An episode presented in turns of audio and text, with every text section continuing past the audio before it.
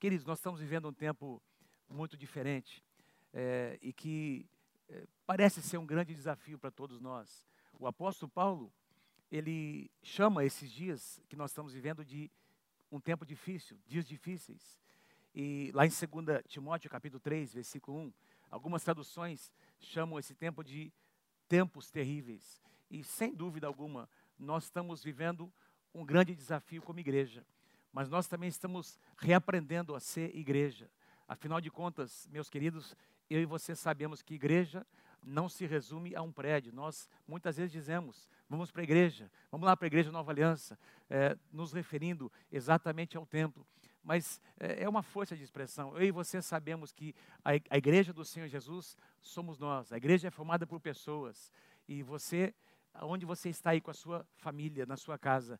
Esta é a igreja do Senhor Jesus. Jesus disse: onde estiverem dois ou três reunidos em meu nome, eu estou no meio deles. Eu quero te convidar a abrir o seu coração para receber a palavra do Senhor nessa noite. Quero te convidar a permitir que o Espírito Santo fale, que ele ministre ao seu coração. Eu, eh, eu sei que você tem participado conosco de um tempo especial aqui de louvor, de adoração. Essas canções que nós uh, cantamos nessa noite, eh, ministramos ao Senhor. E ao ministrar ao Senhor, eh, nós fomos tão abençoados, tão ministrados. Nós cantamos nessa noite que a paz de Deus é uma promessa, uma promessa a qual nós podemos tomar posse. E a minha expectativa é que você, ao final dessa palavra, é, possa sair deste lugar, não é? é, com, com o seu coração cheio de fé. Possamos encerrar esse tempo e o teu coração possa estar saturado com a fé do Senhor Jesus. Eu compartilhei é, hoje de manhã que nós estamos vivendo é, tempos de tempestade. Se eu fosse resumir a sensação do meu coração, eu, eu diria, é, é, como se fosse um, um, uma, uma grande tempestade que nós ouvimos dizer que está acontecendo em algum lugar está acontecendo num lugar e, distante e essa tempestade começou a chegar até a nossa terra.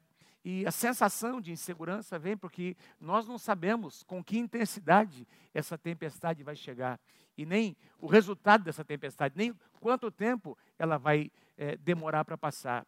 E isso realmente gera aquela sensação de insegurança, meus irmãos. Nós é, ouvimos na, na semana passada uma palavra onde eu ministrei sobre o Salmo 112, onde o salmista diz que o justo, o homem de Deus, a mulher de Deus, ele não se assusta com as más notícias, porque o seu coração está firmado no Senhor. Sim, é verdade. Nós vivemos um tempo de muita insegurança, mas nós temos a palavra, nós temos a presença de Deus, nós temos uh, pessoas com as quais nós podemos nos conectar, nós temos o ministério de uns aos outros, mesmo na nossa própria família, nós podemos desfrutar de um ambiente onde, onde a fé mútua ela é compartilhada. Por isso, o tema que eu quero eh, ministrar com vocês a partir de hoje, vamos iniciar uma nova série. O tema será Vença o Medo. É uma série cujo tema será Vença o Medo. E eu vou tomar como base, hoje, começando hoje, tomando como base o Salmo 23.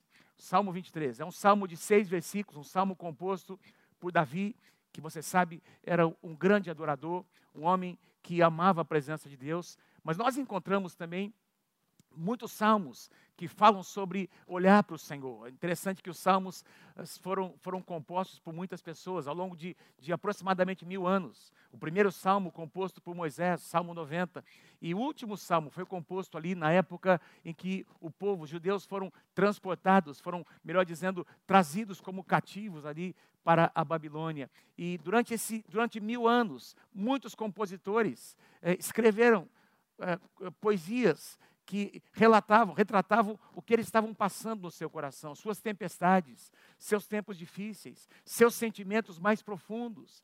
E até alguns deles derramaram diante de Deus alguns dos seus questionamentos. Com Davi é, aconteceu isso. Mas olha que interessante, eu quero citar, antes de nós entrarmos no Salmo 23, eu quero citar alguns salmos para você guardar no seu coração. Salmo capítulo 27, Versículo 1 diz assim: O Senhor é a minha luz e a minha salvação. De quem eu terei medo? O Senhor é a fortaleza da minha vida.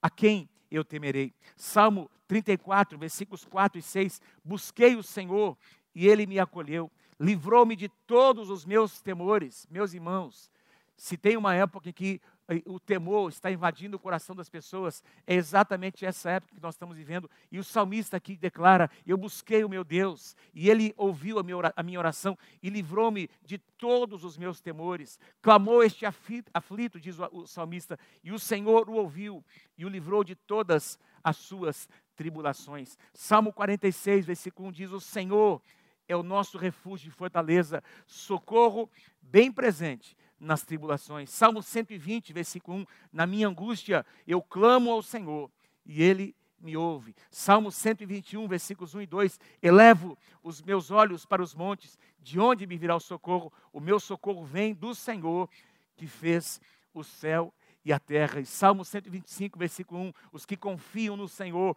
são como o monte de Sião, que não se abala, firme para sempre. Eu poderia continuar lendo muitos versículos que nós encontramos aqui nos Salmos, versículos que mostram não é, uh, os salmistas derramando a sua alma, o seu coração diante do Senhor e recebendo a força que vem dele. Ao estar na presença de Deus, meus queridos, nesses dias, Deus quer ministrar força ao teu coração. E o Salmo 23 é um salmo também bastante peculiar. Talvez o Salmo 23 seja o salmo mais conhecido de todos eles, de todos os 150 salmos. O Salmo 23, talvez mesmo até secularmente, até uh, uh, no meio das pessoas que nem caminham, nem conhecem o Senhor, uh, você eh, vai, vai perceber que elas ouviram já falar do Salmo 23. É um salmo muito lindo, eu quero ler com você e eu quero extrair algumas verdades do coração de Deus para o nosso coração nessa noite. Salmo 23, versículo 1: O Senhor é o meu pastor, nada me faltará. Ele me faz repousar em pastos verdejantes. Leva-me para junto das águas de descanso. Refrigera minha alma. Guia-me pelas veredas da justiça, por amor do seu nome. Ainda que eu ande pelo vale, presta atenção, queridos. Ainda que eu ande pelo vale da sombra da morte. Interessante que o salmista não está dizendo que Deus vai livrá-lo desse vale, mas está dizendo: olha, eu vou passar pelo vale, mas ainda que eu ande pelo vale da sombra da morte, não temerei, mal nenhum, porque tu estás comigo, a tua vara e o teu cajado me consolam, me consolam. Preparas-me uma mesa na presença dos meus adversários, unges minha cabeça com óleo e o meu cálice transborda. Bondade e misericórdia certamente me seguirão todos os dias da minha vida e habitarei na casa do Senhor para todo sempre. Eu posso me lembrar na minha infância aprendendo com os meus pais, aprendendo na escola bíblica, na igreja, sobre o Salmo 23, decorando, dentre muitas outras passagens bíblicas. Né? Foi uma, uma das primeiras, uh, um dos primeiros capítulos que eu consegui decorar totalmente, não é? Uh, uh, o Salmo 23, um salmo que fala do relacionamento entre uma ovelha e o seu pastor. Meus irmãos, se eu pudesse resumir o Salmo 23 numa palavra, se eu pudesse resumir numa palavrinha só, eu diria que uh, o Salmo 23 representa a fidelidade, fidelidade de Deus. O, o Salmo 23 é uma expressão da fidelidade do Senhor. Quando Davi escreve o Salmo 23, nós, começamos, nós conseguimos perceber nas suas palavras que ele está dizendo: o meu Deus, o meu supremo pastor, ele é totalmente confiável. Eu, eu confio totalmente nele, a minha alma descansa nele, e ele tem promessas para mim. E é interessante porque Davi, ele, ele foi um pastor de ovelhas, e ele usa essa figura do pastor das ovelhas, porque ele, por muitos anos, por muito tempo, ele pastoreou as ovelhas do seu pai. Você vai se lembrar de que quando ele foi ungido por Deus pela primeira vez, pelo profeta Samuel, ele estava pastoreando as ovelhas do seu pai. E ele foi chamado deste lugar para ser ungido pelo Senhor. E a Bíblia vai nos mostrar que, mesmo depois da sua unção, ele, enquanto estava ministrando uma corte lá com o rei Saul, ele ministrava, tocando a sua harpa e retornava para, ministrar, para, para cuidar das ovelhas do seu pai. Então ele usa essa alegoria porque ele conhecia muito bem essa figura do pastor e das ovelhas. Ele sabia o cuidado de um pastor, protegendo, alimentando as ovelhas, uh, levando as ovelhas para as águas, uh, para beber das águas, para, para comer também de um alimento uh, novo. Davi conhecia essa dinâmica, não é? De, de tosquear as ovelhas, de dormir com as ovelhas, de proteger as ovelhas. E ele usa essa simbologia para dizer, meus queridos, que eu e você somos ovelhas nas mãos do Supremo Pastor Amém, queridos? Você tem um pastor que cuida da sua vida. O Senhor é o meu pastor. Nada me faltará. E aí, Davi, ele vai, ele vai mostrar, meus queridos, essa figura de um pastor interessante. Antes de nós avançarmos nos próximos versículos, eu, eu, eu, eu creio que Davi era uma, uma pessoa que vivia além do seu tempo. Ele era um, era um músico profeta, né? profético. Ele, as suas canções eram canções proféticas, porque essa expressão, pastor, Deus como pastor, não é? se referia a, a, a, a um, era, um, um, tipo, uma expressão que foi revelada uh, muitos anos mais tarde, quando Jesus se manifestou, o Messias se manifestou. Uh, Jesus veio entre os homens, e antes de ir para a cruz do Calvário, ele veio se revelando como o pão da vida. Ele mesmo disse: Eu sou o pão da vida, eu sou a luz do mundo, eu sou a porta eu sou a ressurreição e a vida, eu sou a, a, a, a, videira verdadeira, eu sou o caminho, a verdade e a vida. E uma das revelações com as quais Jesus eh, se apresenta aos homens, eu sou o bom pastor. Aliás, lá em João, no capítulo 10, versículo, versículo 11, ele diz: Eu sou o bom pastor. O bom pastor dá a sua vida pelas suas ovelhas. E foi exatamente o que Jesus fez na cruz do Calvário. Ele entregou a sua vida por mim e por você, que somos ovelhas do Senhor Jesus. O apóstolo Pedro, é, entendendo um pouco mais essa revelação, abrindo, ampliando um pouco mais essa revelação, ele mais tarde, ele vai nos dizer, lá em 1 Pedro capítulo 5, versículo 4, que Jesus é o nosso supremo pastor. Eu e você não é? Nós somos pastoreados por pessoas, nós temos os nossos pastores, líderes nessa, nessa vida, não é? Na igreja onde Ele tem nos plantado, mas há um supremo pastor, espiritualmente falando, Jesus Cristo é o nosso pastor, o Senhor é o meu pastor, nada me faltará. E aí, meus queridos, nos versículos que seguem, não é? Do versículo 2 até o versículo 6, é, eu fiz um estudo desses versículos e eu encontrei pelo menos oito áreas de provisão. Se Davi está dizendo, o Senhor é meu pastor, nada me faltará. Em que áreas não vai faltar a provisão de Deus? Eu encontrei pelo menos oito áreas e eu quero enumerar cada uma delas com vocês aqui e eu quero orar sobre isso na sua vida, sobre a sua vida depois. A primeira área, alimento espiritual. A primeira área de provisão do Senhor nesses dias que eu e você estamos passando dias de lutas, dias de medos, dias eh, de tantas inseguranças, meus queridos, Deus quer prover para você e para mim alimento espiritual. Versículo 2, Davi diz assim: Ele me faz repousar em pastos verdejantes, Ele leva-me para junto às águas de descanso. Ele usa a figura de pastos verdejantes e das águas. São figuras que nós encontramos na palavra, meus irmãos. Comida e água são coisas básicas para que alguém sobreviva para que as ovelhas sobrevivam. E aqui, Davi está dizendo: Olha, eu tenho um, um pastor que vai me levar para pastagens novas. E, então, uh, eu vou ser alimentado por esses lugares novos em, em que Deus vai me levar. A palavra de Deus é o alimento do qual nós nos alimentamos. Certa ocasião, Deus disse assim para Moisés: Diga assim para o meu povo, que nem só de pão viverá o homem. Deuteronômio capítulo 8, versículo 3. Nem só de pão viverá o homem, mas de toda a palavra que procede da boca do Senhor. Nós temos a palavra escrita, meus irmãos. A Bíblia é a palavra que procede da boca de Deus e nós precisamos nos alimentar dela. E, e também as águas, as águas tranquilas, representam também é, é, essa, é, esse suprimento que, que vem da palavra. Em João capítulo 4, versículo 14, Jesus diz assim: Aquele, porém, que beber da água que eu lhe der, nunca mais terá sede. Pelo contrário, a água que eu lhe der será nele mesmo, no seu coração, uma fonte a jorrar para a vida eterna. Eu quero dizer para você que durante todo esse período que nós vamos, em que nós vamos passar de tempestade, existe um alimento do qual você pode é, comer. Existem águas das quais você pode beber. Eu quero sugerir que você priorize a palavra nesses dias. Ame a palavra, leia a palavra, conte, conte histórias bíblicas para os seus filhos, faça o seu período devocional juntos. Vamos resgatar o culto familiar, vamos, vamos ler histórias bíblicas, vamos voltar a escrever, meus irmãos, versículos bíblicos e pregar ali nas, na, nas paredes da nossa casa, para que a nossa casa esteja saturada com a palavra de Deus, porque é essa palavra que vai nos fazer vencer o medo do nosso coração. Amém, queridos? Uh, a segunda área de provisão que Davi nos descreve aqui está no versículo 3. Ele diz assim, no começo do versículo 3, refrigera-me a alma, refrigera-me a alma. Na, na tradução NVI, nós lemos assim, restaura-me o meu vigor. Tu és aquele que restaura o meu vigor. Uh, se tem um tempo em que a nossa alma e o nosso vigor precisa ser restaurado, é exatamente nesses dias em que nós estamos vivendo. Sabe que uma das coisas mais difíceis, meus queridos, é nós aprendemos a descansar no Senhor.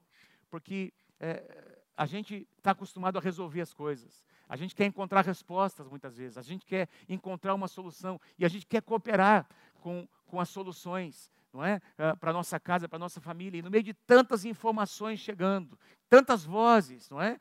Que estão chegando. E Parece que a cada dia essas vozes é, anunciam alguma coisa pior que está chegando. Eu creio de todo o meu coração que nós podemos descansar nos braços do Supremo Pastor. Existe um lugar de descanso. Lá na nossa casa, é, a pastora Mônica é, fez lá no, no, separou um dos nossos, uma das, um, um dos quartos, uma das salas, é, pôs ali uma, uma poltrona e aquele é o lugar de refúgio da minha esposa. Muitas madrugadas eu já acordei e ela não estava na cama, fui procurar, ela estava ali naquele, naquele lugarzinho ali, sentada, ou muitas vezes ajoelhada, é, curvada diante do Senhor, buscando a face de Deus, encontrando o descanso de Deus em algum lugar. Eu quero dizer a você que nesses dias você pode encontrar esse lugar na sua casa. Você pode desfrutar deste lugar. Quem sabe você vai acordar alguma noite preocupado, como já tem acontecido comigo algumas vezes nesses dias, não é? No meio da madrugada, a gente acorda e preocupado com as notícias. E eu quero te animar, em nome do Senhor Jesus, encontre um lugar de descanso. Vá para a presença de Deus e você vai encontrar descanso para a sua alma. Jesus disse em Mateus capítulo 11, versículo 28, Venham a mim, vocês que estão cansados e sobrecarregados, e eu os aliviarei.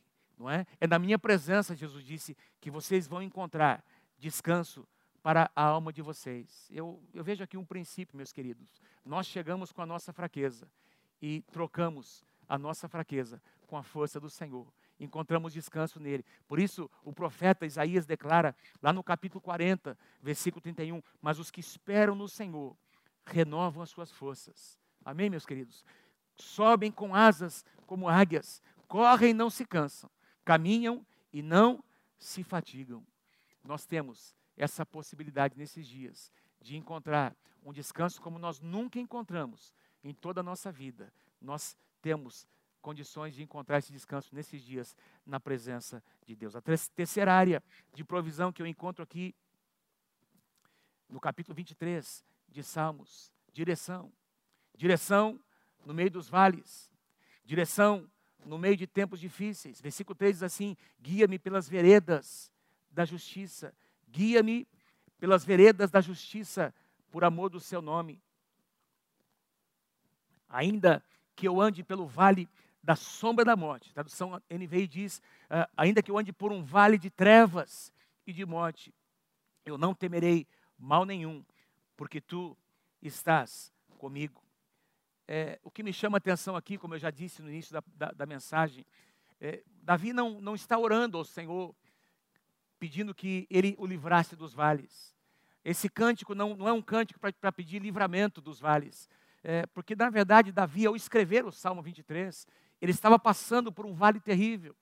Se você for estudar a, a, a época em que Jesus, em que, em que melhor dizendo, Davi escreveu esse salmo, ele estava fugindo do rei Saul. Saul estava perseguindo Davi, e você e eu sabemos, você que conhece a palavra, sabe que por alguma, em alguma, algumas ocasiões ele quase foi morto pelo rei Saul. E numa dessas fugas, quem sabe andando por um vale árido, naquela região da Palestina, é, tem muitos vales, tem, muita, tem muito deserto, e quem sabe passando por um daqueles vales, Davi escreveu essas palavras, não é? Que ainda que eu ande pelo vale da sombra da morte, não temerei mal nenhum, porque tu estás comigo. Vales falam, é, é, é uma, são figuras de, de tempos de provação, tempos até de perdas, tempos em que as respostas parece que não estão chegando.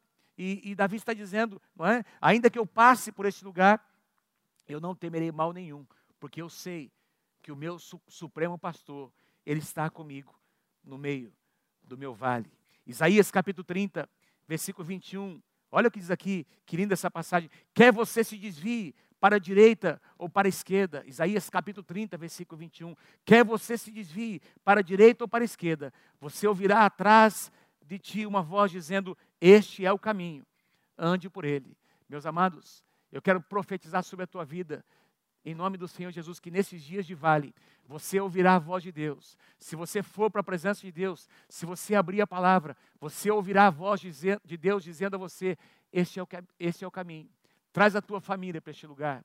Traz os teus filhos para este lugar. E haverá um caminho muito claro, muito, muito bem definido, para que nós possamos andar mesmo no meio do deserto. Houve uma ocasião, meus queridos, lá no Antigo Testamento, essa história está em, em 1 Reis, capítulo 20, em que o povo de Israel estava lutando contra uma nação muito poderosa, os sírios. E a palavra de Deus diz que os sírios vieram, eles tinham um exército muito, muito forte, eles vieram contra uh, o povo de Israel. E eles uh, disseram, uh, espalharam essa notícia que o Deus de Israel era um Deus que apenas ajudava o povo de Israel nas lutas que aconteciam nas montanhas e não nos vales. Então eles disseram: o Deus de vocês é o Deus das montanhas. Ele não é poderoso nos vales.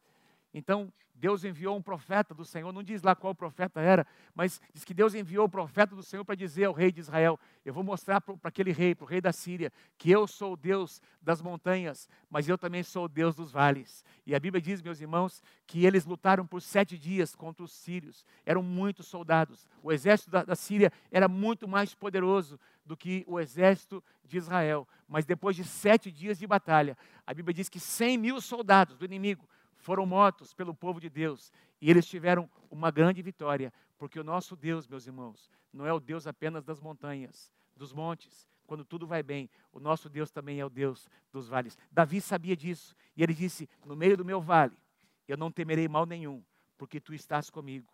Vamos continuar.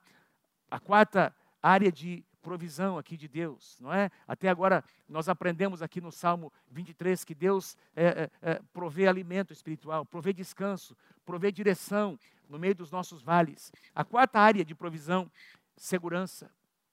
Segurança no meio da tempestade. Versículo 4 diz: A tua vara e o teu cajado me consolam. Tem uma tradução que diz: A tua vara e o teu cajado me protegem me protege. Essas basicamente eram as ferramentas uh, de um pastor, não é? De trabalho de um pastor. A vara que representa a correção para disciplinar as ovelhas e o cajado que era um elemento, não é? Usado, uma ferramenta usada para aproximar a ovelha, para trazer proteção à ovelha. E Davi está dizendo: o meu Deus que cuida de mim, que pastoreia a minha vida, ele usa a sua vara, mas ele também usa o seu cajado, e eu me sinto totalmente protegido nas mãos do meu pastor. Eu quero declarar sobre a tua vida, em nome do Senhor Jesus, que você sentirá a proteção e a segurança do Senhor nesses dias de dificuldade. Você recebe essa palavra em nome de Jesus? Segurança sobre a tua vida. A quinta área de vitória a, quinta área de provisão, vitória sobre os nossos inimigos, vitória sobre todos os nossos inimigos. Veja que lindo essa, esse versículo. Versículo 5 diz assim: Preparas-me uma mesa na presença dos meus adversários. Preparas-me uma mesa na presença dos meus adversários. Eu, eu confesso a vocês que muitas vezes eu li essa passagem e eu não entendia, mas Senhor, poxa vida, uh, os inimigos normalmente estão ali num campo de batalha. Como é que a tua palavra diz que existe um banquete preparado, uma mesa preparada? Aliás, a tradução na, na linguagem de hoje diz: Preparas-me um banquete onde os meus inimigos podem me ver não é? Enquanto eles estão ali me contemplando, quem sabe me acusando, eu estou comendo de um banquete que Deus preparou. É uma, é uma situação, meus irmãos, é uma posição espiritual. Davi está falando sobre uma posição espiritual em Deus, que muitas vezes inimigos se levantam, e muitas vezes esses inimigos estão na nossa própria alma, os nossos próprios sentimentos, não é?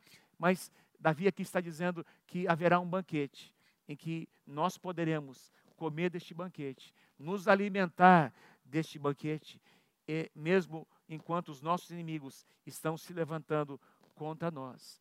Existe um lugar onde nós podemos nos alimentar, queridos, amém? Deus tem esse banquete preparado para você nesses dias.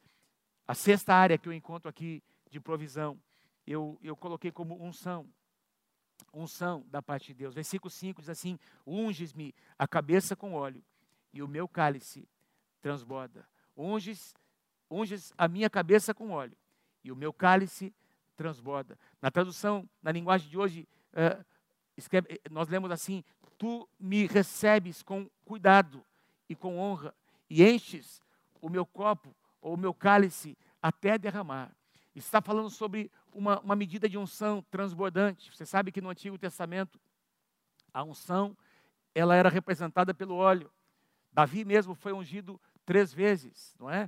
Antes de se tornar rei, ele foi ungido e muitos anos se passaram até que ele pudesse se assentar no trono pela primeira vez. Mas ele foi, ele recebeu aquela unção do profeta Samuel. E a Bíblia diz que a partir daquele dia, o poder de Deus se apossou de Davi. Nós vamos encontrar Davi indo para o palácio ali ministrar o rei Saul. E a Bíblia diz que enquanto ele dedilhava aquela harpa, o, o espírito maligno que estava oprimindo o rei Saul, ele tinha que se retirar. Não porque Davi tocava bem aquele instrumento, mas porque sobre Davi estava a unção de Deus. Davi carregava a unção de Deus na sua vida. E aqui, meus irmãos, Davi está trazendo essa, esse princípio para nós, de que nós podemos carregar a unção de Deus sobre as nossas vidas. A unção de Deus não está no óleo, o poder de Deus não está num, num, elemento, não é? Físico, mas está na presença de Deus. Aliás, a unção de Deus representa aquilo que transcende a capacidade humana, é, aquilo que representa o mover sobrenatural. Deixa eu tentar explicar isso a você. Nesses dias, nós estamos recebendo aí diversas recomendações do que nós devemos fazer e do que nós devemos, não devemos fazer, não é? Todos os cuidados que nós devemos tomar e, e todos nós estamos empenhados, inclusive como igreja. Por isso os nossos cultos estão acontecendo online e não uh, uh, de maneira pessoal aqui na igreja, exatamente porque nós estamos seguindo recomendações do governo federal, do governo estadual, do governo municipal, e nós podemos tomar muitos cuidados e, e fazer muitas coisas, meus irmãos, mas vocês sabem que nós temos o nosso limite. Tem coisas que escapam à nossa capacidade de programar, de planejar, mas a unção de Deus é exatamente representa exatamente isso. Quando os nossos limites se apresentam, a unção de Deus começa a agir. Quando a, a, as nossas forças chegam no seu limite, nosso, o nosso planejamento, o nosso cuidado chegam, tudo isso chega no seu limite a unção de Deus começa a agir, não é? Ela começa a fazer o que nós não podemos fazer. E é por isso que eu creio, meus irmãos, que o nosso posicionamento espiritual, nós temos a unção e nós podemos agir debaixo dessa unção, trazendo proteção para nossa casa, estabelecendo os limites da nossa casa, não é? Definindo o território onde Deus nos colocou. Por exemplo, lá no Salmo 91, é, é, é um dos salmos mais lindos é, das Escrituras, não é? Nós lemos o que habita no esconderijo do Altíssimo e descansa à sombra do Onipotente. Diz ao Senhor, meu refúgio e meu baluarte, Deus meu em quem eu confio. Nós poderíamos,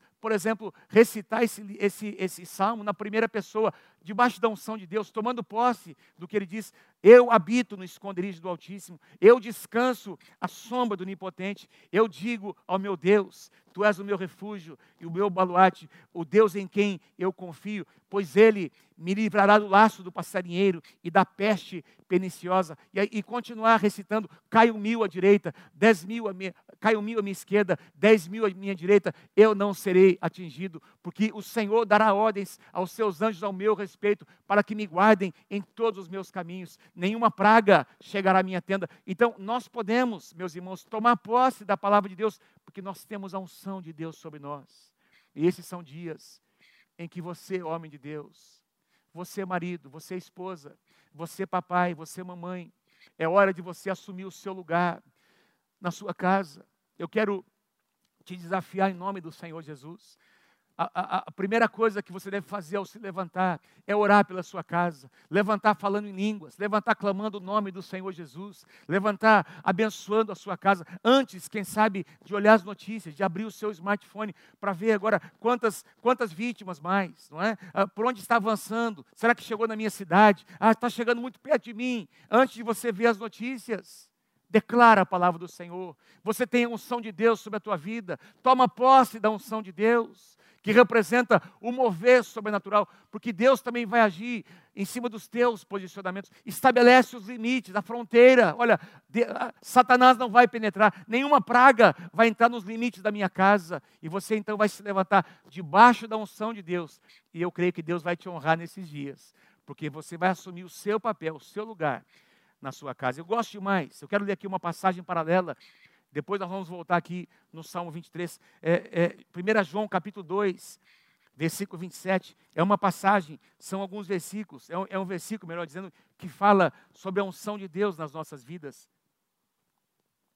O apóstolo João diz assim: Vocês, porém, 1 João capítulo 2, versículo 27. Vocês, porém, receberam dele, de Jesus, a unção. A palavra unção aqui é a palavra carisma. Vocês receberam a unção, o carisma de Jesus. E esta unção, ela permanece em vocês, de modo que não precisam que alguém lhes ensine a verdade, ou seja, não é que a gente não precisa das pessoas. Eu e você temos aprendido muitas coisas com os nossos pais espirituais. Não é esse o sentido que está dizendo aqui. O, o sentido que João está dizendo aqui, pessoa, aquele que nasceu de novo, ele carrega a unção de Deus na sua vida. Ele carrega o Espírito Santo dentro de si. Claro que é, um recém-convertido tem uma medida da unção que deve crescer na sua vida. Mas o que o apóstolo João está dizendo é que nós temos a unção. Vamos continuar. Pois o que a unção...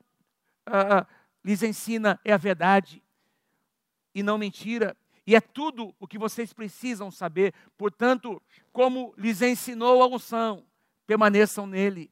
Meus queridos, eu vejo aqui uma verdade tão tremenda e, e assim, tra vamos trazer isso para a nossa prática, não é? Do, do, nosso dia a dia. Talvez, meus irmãos, nesses dias que estão diante de nós, nessas semanas e talvez meses que estão diante de nós, você não, não terá acesso, uh, como você tinha antes, aos seus líderes e pastores e supervisores.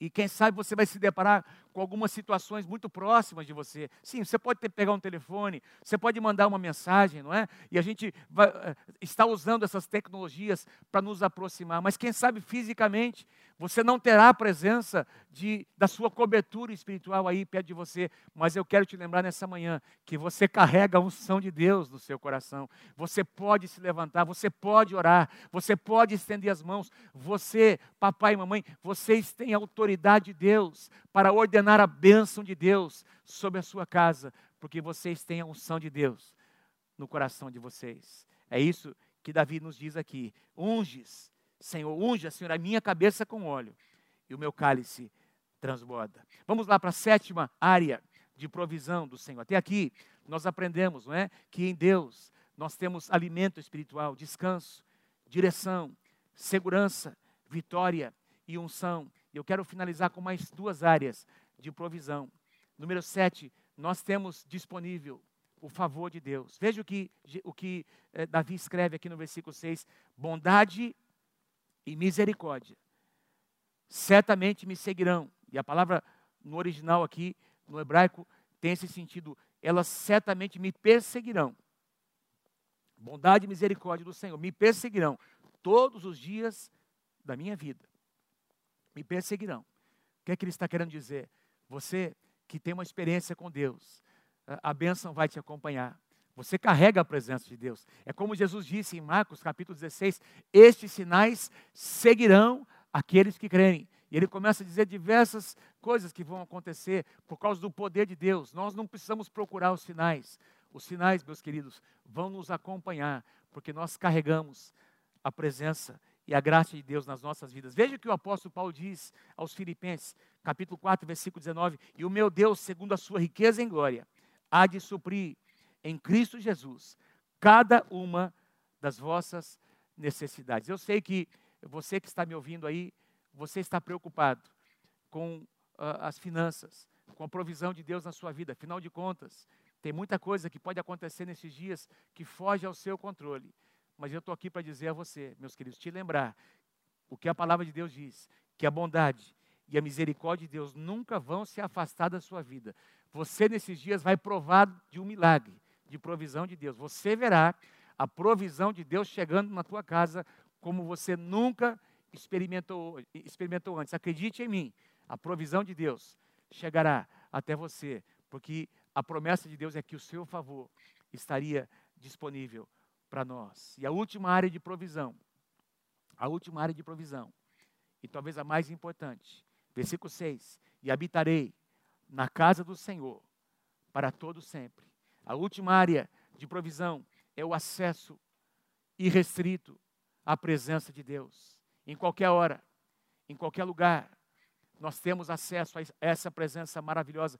O sentido aqui literal, meus queridos, no hebraico, eu quero ler com você no decurso de todos os anos da minha vida, se nós pudéssemos trazer isso, não é? Numa leitura mais literal, no decurso de todos os anos da minha vida, eu entrarei na presença do meu Deus, porque a casa, aqui, aqui Davi se refere, não é? Naquela época, ele se referia a uma casa natural, mas nós sabemos, com a revelação do Novo Testamento que nós temos, não é? Que a casa de Deus somos nós.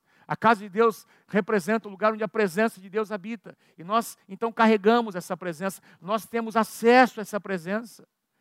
Nada, meus irmãos, pode nos separar da presença do nosso Deus. Romanos capítulo 8, é a última passagem que eu vou ler com você, Romanos capítulo 8, versículos 38 e 39. Veja o que o apóstolo Paulo escreve aos Romanos, porque eu estou bem certo de que nem morte. Veja, ele está falando sobre coisas terríveis que poderiam acontecer com ele. Eu estou bem certo de que nem a morte, nem a vida, nem os anjos, nem os principados, nem as coisas do presente, nem as do porvir, nem os poderes, nem a altura, nem a profundidade, nem qualquer outra criatura, e nós poderíamos incluir aqui, nem qualquer peste, nem qualquer enfermidade, nem qualquer situação adversa que venha sobre nós poderá nos separar do amor de Deus que está em Cristo Jesus, o nosso Senhor.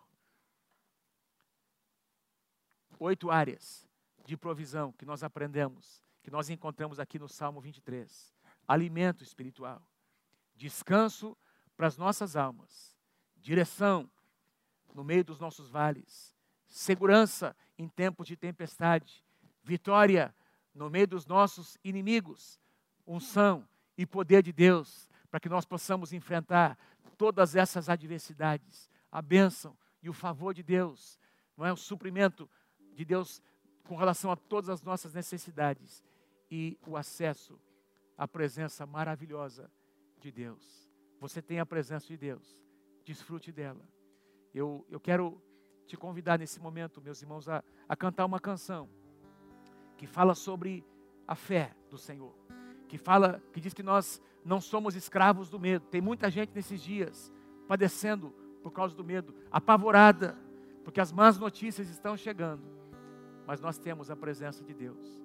Nós temos o Supremo Pastor que cuida de cada um de nós. Então, quero te convidar a cantar nessa nessa noite que nós não somos escravos do medo, não somos, porque nós temos a presença do Senhor Jesus no nosso coração. Eu não sou um escravo do medo, eu sou o filho